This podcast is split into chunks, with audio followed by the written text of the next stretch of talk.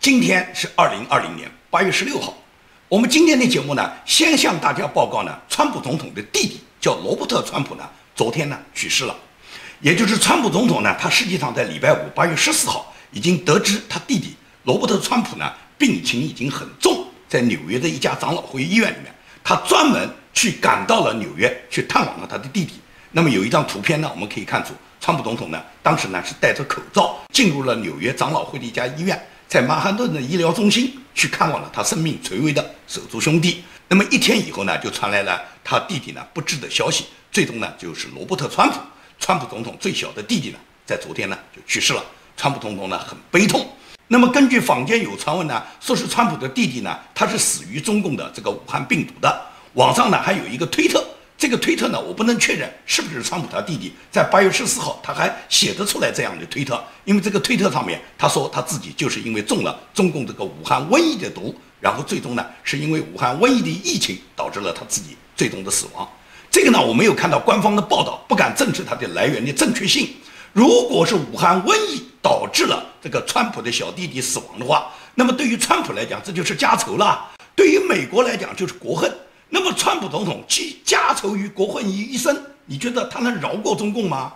川普总统呢，他一共是有五个兄弟姐妹，有三个男生，他有一个哥哥，也有一个弟弟。他哥哥呢去世的很早，他哥哥在四十多岁时候就去世了。那么他这个弟弟呢，是川普家里面另外一个川这，那么他这个弟弟呢是川普家里面另外一个男生。那么川普的弟弟呢是川普家里面另外一个男生，年仅呢七十二岁就去世了。川普还有两个姐妹。那么也就是，川普现在要挑起他整个川普家族的责任，更要挑起美国的责任。不光是昨天报道了川普弟弟去世的这个消息，那么加拿大多伦多有一个网媒也报道，这是普京的女儿叫迪克霍诺娃，她在注射了第二针武汉肺炎的疫苗以后，体温呢迅速升高，诱发癫痫病发作，最终呢是死亡了。医生说，因为无法预知啊，这种疫苗有可能产生副作用，所以让迪克霍诺娃呢，最终呢就发生了这个死亡的结果。这个消息同样呢也不能得到完全的证实，因为俄罗斯官方没有这么去说。加拿大的这个媒体报道呢，现在呢还需要进一步的核实。但是这个消息发出呢，给我们一个什么重大的一个参考和启示呢？也就是这个报道如果是正确的。那么，中共输出的这个武汉病毒呢，就不仅仅是让全世界有大量的人得到感染，在全世界造成了几十万人的死亡，最重要还造成了世界上很多国家首脑受伤啊！你看，英国首相约翰逊不就是染上这个瘟疫以后差点挂掉吗？那么，至于其他国家的首脑染上这个病的人很多啊，那么最终就像约翰逊一样死里逃生，也就是最终然后转危为安了。但是，如果是这个武汉瘟疫真的是导致了现在这个世界上最大的。曾经是被称为世界上最强大的两个超级大国美苏国家的首脑，他们的首脑的亲人直接受害，你觉得这个事情还小吗？川普总统的弟弟，俄罗斯总统的女儿，他们都死于中国的这个武汉病毒。你觉得美国、俄罗斯他们会随便饶过中共吗？中共这种把瘟疫输送到全球的做法，它不就等于是点燃世界大战炸药包吗？它跟再一次发起一个世界大战有什么区别呢？所以说，无论是什么结果，不管川普总统的弟弟还是普京总统的女儿。是不是死于中国输出的这个武汉瘟疫？那么对中共清算、找中共算账，这已经是毫无疑问来讲，无论是美国还是俄罗斯，都会找中共算账的。川普总统在昨天，也就是星期六，昨天八月十五号，忍受着他弟弟去世悲痛的心情，仍然在记者会上面谈到了中国。他说，中国现在已经跟美国购买了大量的农产品，包括轮研产品，包括大豆，包括玉米。但是他们这一切的买，目的都是为了稳住我。实际上，他们是做的拜登能够赢得大选的梦。如果拜登赢了，中国将会拥有美国。我是不可能让他们这个阴谋得逞的。China's purchase the most amount of corn in history, they uh, and uh, a massive amount of of soybeans, also cattle. So China's been buying a lot of a lot of things, uh, and they're doing that to keep me happy. But they're dreaming about Joe Biden. They would love to have that happen, but I don't think that's going to happen because if that happens, they'll own the United States, and China, I can tell you specifically, will own the United States. Can't let that happen. 川普呢，现在已经绝对认识到这个高度，也就是中共支持拜登，希望拜登赢，而拜登赢了以后，就是拜登引进共产党来对美国进行侵害，对美国进行包围，把美国改造成像中共这样的专制体制。所以说，川普他就是一定要破除中共对美国这个包围。他在前几天接受一个媒体采访时候，曾经就这么说过：如果大选我输了，你们就准备被中共统治，所有的美国人你们就准备开始学中文了。If I don't win the election, China will own the United States. You're going to have to learn to speak Chinese. 这是川普的认识高度。而美国人民现在是否已经认识到这一点呢？很简单，我给大家举一个例子，你看看川普和拜登的竞选广告嘛。川普的竞选广告，他上面就说他要让美国人民更加富有，让美国更加伟大，这是川普的广告。而拜登的广告是什么？拜登的竞选广告只有一句，就是跟我一起打败川普。拜登打败了川普以后，以后是干什么呢？以后就没有以后了啊！很明显，川普的目标是治理国家，而拜登的目标仅仅是为了打倒川普。一个是建设者，一个是破坏者。破坏完了以后，就引进共产党来，让共产党用专制体制来改造和管理美国了。这不就是拜登的目的吗？所以说，川普认识的很清楚，我相信美国人民也会认识的很清楚。对于现在中共已经渗透到美国的类似于抖音啊、微信，川普总统在八月十四号又发布了他的总统禁令。这个总统禁令就是规定，九十天内字节跳动必须退出美国，并且销毁所有抖音在美国已经留有的数据。很多人对这个九十天和四十五天呢不是很理解，因为前一段时间川普总统发布过一个禁令，四十五天之内规定字节跳动的抖音呢必须呢让它出售，就是由微软或者是美国其他公司来收购这家公司。四十五天以后，抖音是不可以让中国人继续在美国可以使用这个社交媒体软件。这是川普上一个禁令。那么，川普这次个禁令呢？九十天呢，要求字节跳动完全退出美国，和上一个有什么区别呢？其实这是完全两个不同的行政命令。很多人只是对比了四十五天和九十天，实际上这次这个行政命令就已经明确说过，字节跳动在九十天之后不可能再出现在美国，所有跟字节跳动公司有关的任何股份全部要剥离，所有的数据全部要销毁，也就是从此中国这个抖音和美国已经没有什么关系，不管你是收购还是不收购。所以一般人呢不太了解，就以为从四十五天延长到了九十天，说是九十天以后还会再延长，甚至有人说九十天以后川普已经不是总统了，他下这个命令没什么用。就是很多人对川普总统下的这个行政命令啊没有完全理解。其实这次这个九十天的行政命令和上次四十五天里面有根本区别。上一次只是收购，也就是美国有公司收购了字节跳动的抖音，然后把它改造成美国的公司。而这次是规定九十天之内，整个中国跟字节跳动有关的任何股份全部剥离之外，同时所有的数据必须全部销毁的。在这种情况下，也就是中国在美国的很多社交媒体公司，包括抖音、包括微信，都将会受到美国的打击。那么在记者招待会上，当时就有记者问川普总统，就说阿里巴巴是不是会在美国继抖音和微信封禁之后，把阿里巴巴也会封杀呢？川普说正在考虑啊。You've already taken action on um, TikTok and WeChat. Yeah. Which other Chinese tech companies are you looking at banning from operating in the United States? Well, the big thing is Huawei, right? Huawei's not here, and Huawei I'm not allowing. And I've told European countries and others. Australia has been fantastic as an example, but Huawei's not coming here. Are there other particular companies? There are uh, most, well, yeah, they're, they're, we're looking at other things. Yes, we are. We are. 阿里巴巴呢，它在美国呢，它的经营规模虽然不是很大，但它是美国的上市公司。如果美国的禁令对阿里巴巴进行封杀，那么阿里巴巴在全球的无形资产将会受到沉重的打击。这种打击是无形的。马云动不动号称他跟川普是多么好的朋友，川普一上任，马云第一个就跑到美国来跟川普画一块大饼，说是要给川普解决一百万个就业。马云他一贯是自鸣得意的，你以为川普傻？啊？中美贸易战刚刚开始时候，马云又主动向中共献投名状，就说因为美国和中国打了贸易战，所以说川普总统我曾经答应过给你美国解决的一百万就业就没有了。这就是马云他自己画了一个大饼，自己又把这个饼撤回。你唬谁呢？你觉得川普和你一样傻吗？这就像一个破夫妇想讹人家财主的钱，就跟财主说：“你给我钱，我给你生一百个儿子。”过了一段时间，看财主还不给钱，就说：“这一百个儿子我不生了。”有没有一百个儿子？能不能生出一百个儿子？财主是不信，那个泼妇撒谎他自己也不信，但是有人信啊，五毛信啊，小粉红信啊。老红卫兵也信啊，梁家河的习近平也信啊，所以这就是马云他自己去玩弄人家川普。川普一眼就看出马云是一个什么货色。川普曾经说过，有很多人因为他们国家制度和文化的失败而来到了美国，但是他们却想把这种失败的文化带到这里。绝大多数拥护中国政权的那些华人，他们到美国就是这种想法，就是他们在自己国家里面的制度和文化都是失败的。但是这种失败的制度和文化，这些华人呢，这些爱国爱党的华人呢，他们到了美国以后呢，特别想复制在美国复制这种文化。那么在这种情况下，美国是绝对不会容忍中共他把这种文化输出到美国去。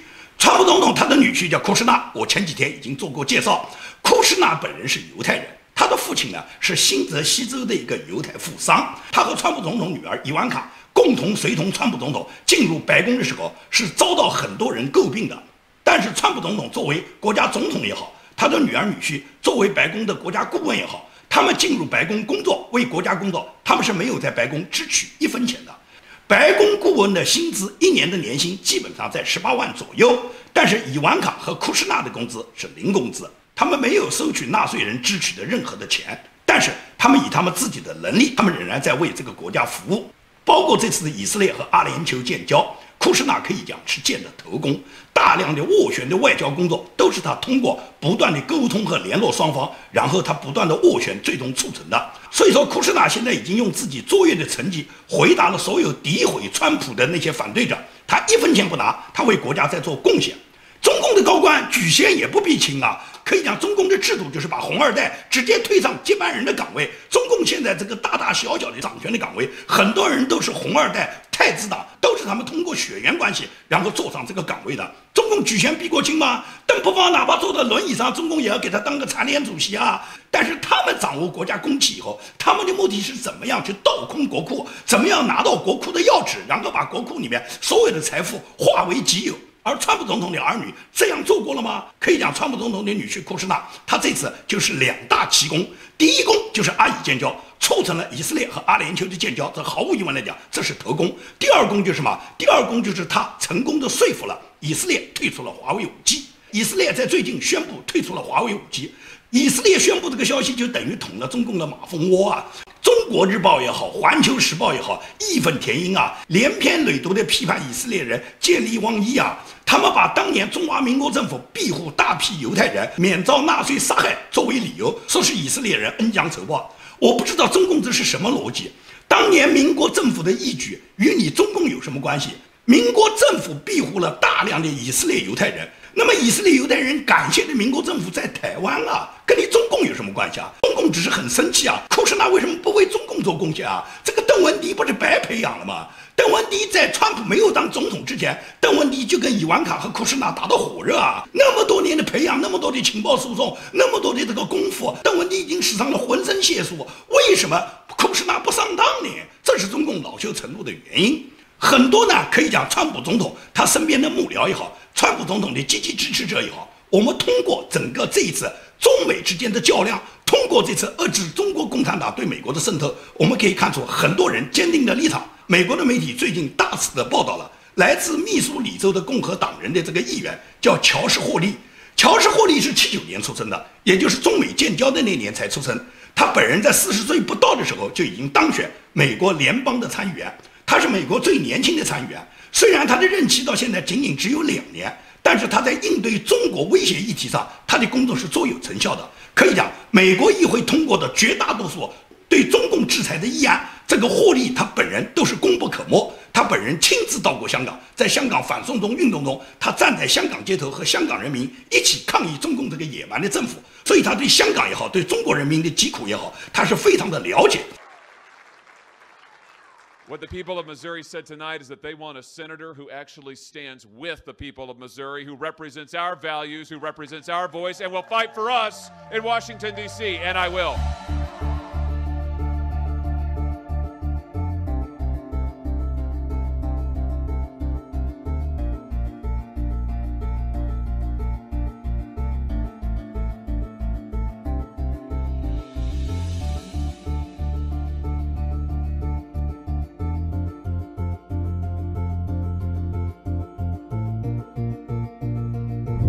TikTok has admitted that it has sent user data to China.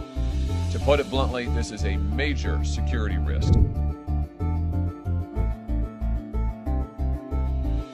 Everyday citizens who have been damaged by this pandemic can go to a court, an American court, and can sue China and ask for relief.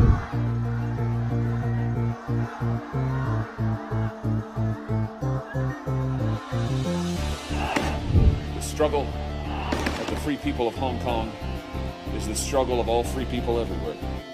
It is a struggle to stay free from domination.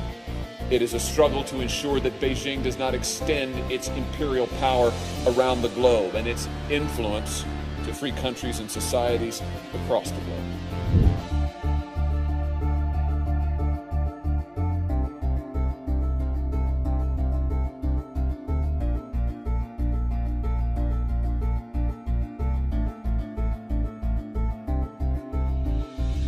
'China's drive for regional hegemony is a clear and present danger. At every juncture that China has grown in strength, so too has its government's willingness to weaponize and leverage and project its power. China's bid for domination is the greatest security threat to this country in this century. And our foreign policy around the globe must be oriented to this challenge and focus principally on this threat.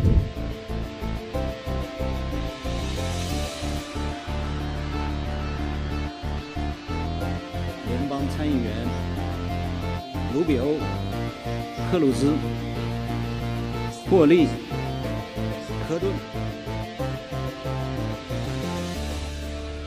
因此，乔治·霍利他现在已经成为中共的眼中钉。中共在这次制裁美国的十一个议员里面，就把乔治·霍利列在制裁名单里面。但是霍利就明确就说，根本不在乎中共的这个制裁。现在能被中共的制裁，是自己的一种光荣和荣耀。他绝对不会退缩，他将会在制裁打击中共的这条道路上面，他会发挥他的一个参议员应该发挥的所有的作用。所以说，像霍利这样年轻的共和党的议员，他们就是美国未来的希望。中共呢，自从他在七月一号强推了这个香港国安法之后，美国我们大家可以看出，美国呢最近可以讲是一套组合拳、组合重拳、全方位的制裁和打击中共。在过去不到三个礼拜之内。我们可以看见，美国在金融科技、国安、人权等各个方面呢，对中共呢接二连三的，我认为是轰了至少有六炮。哪六炮？我来给大家简单的回顾和总结一下。第一炮就是关闭了中国休斯顿总领事馆。这个是大家完全没有想到的，就是两个国家，当两个国家的外交关系已经处于到一个国家要关闭另外一个国家的总领事馆，而且把这个领事馆指称为是间谍中心的话，你觉得这两个国家他们之间的外交方面已经达到什么？已经达到就叫撕破脸的地步吗？所以我认为第一炮重拳，也就是关闭了休斯顿总领事馆；第二炮，也就是国务卿蓬佩奥他提出了要清洁网络的五个克令。也就是要对美国所有网络，他提出的五个克令、五个清洁的这个战略，这五个清洁战略实际上就是把中共彻底的洗出美国嘛，不允许中共在网络方面对美国有任何染指。这是第二炮，第三炮就是启动了美国准备对所有中国在美国上市公司对他们进行的一个审计和退市的程序。这个呢，川普总统呢给出了一定的时限，也就是到二零二二年元旦之前，从现在开始起到二零二二年元旦之前还有一年的四个月，就是在这一年四个月里面，美国的证券委员会要对所有在美国上市的所有的中资公司或者是中国资本持有股份的公司，全部要对他们进行财务审计审理，然后按照美国上市的财务公司的要求审计之后，如果不符合要求的，立即呢要启动对他们的退市程序。这是指第三炮，第四炮就是禁止中国的社交软件，主要就是抖音和微信了。抖音、微信这两个最主要的中国社交媒体软件将会被美国禁止和打击。这是指第四炮。第五炮也就是美国出台了对十一名中国中央政府和香港政府的一些官员对他们本人个人进行制裁的名单。这十一个名单已经公布了。那么第六炮就是美国派出他的内阁官员，卫生部长阿扎尔访问台湾。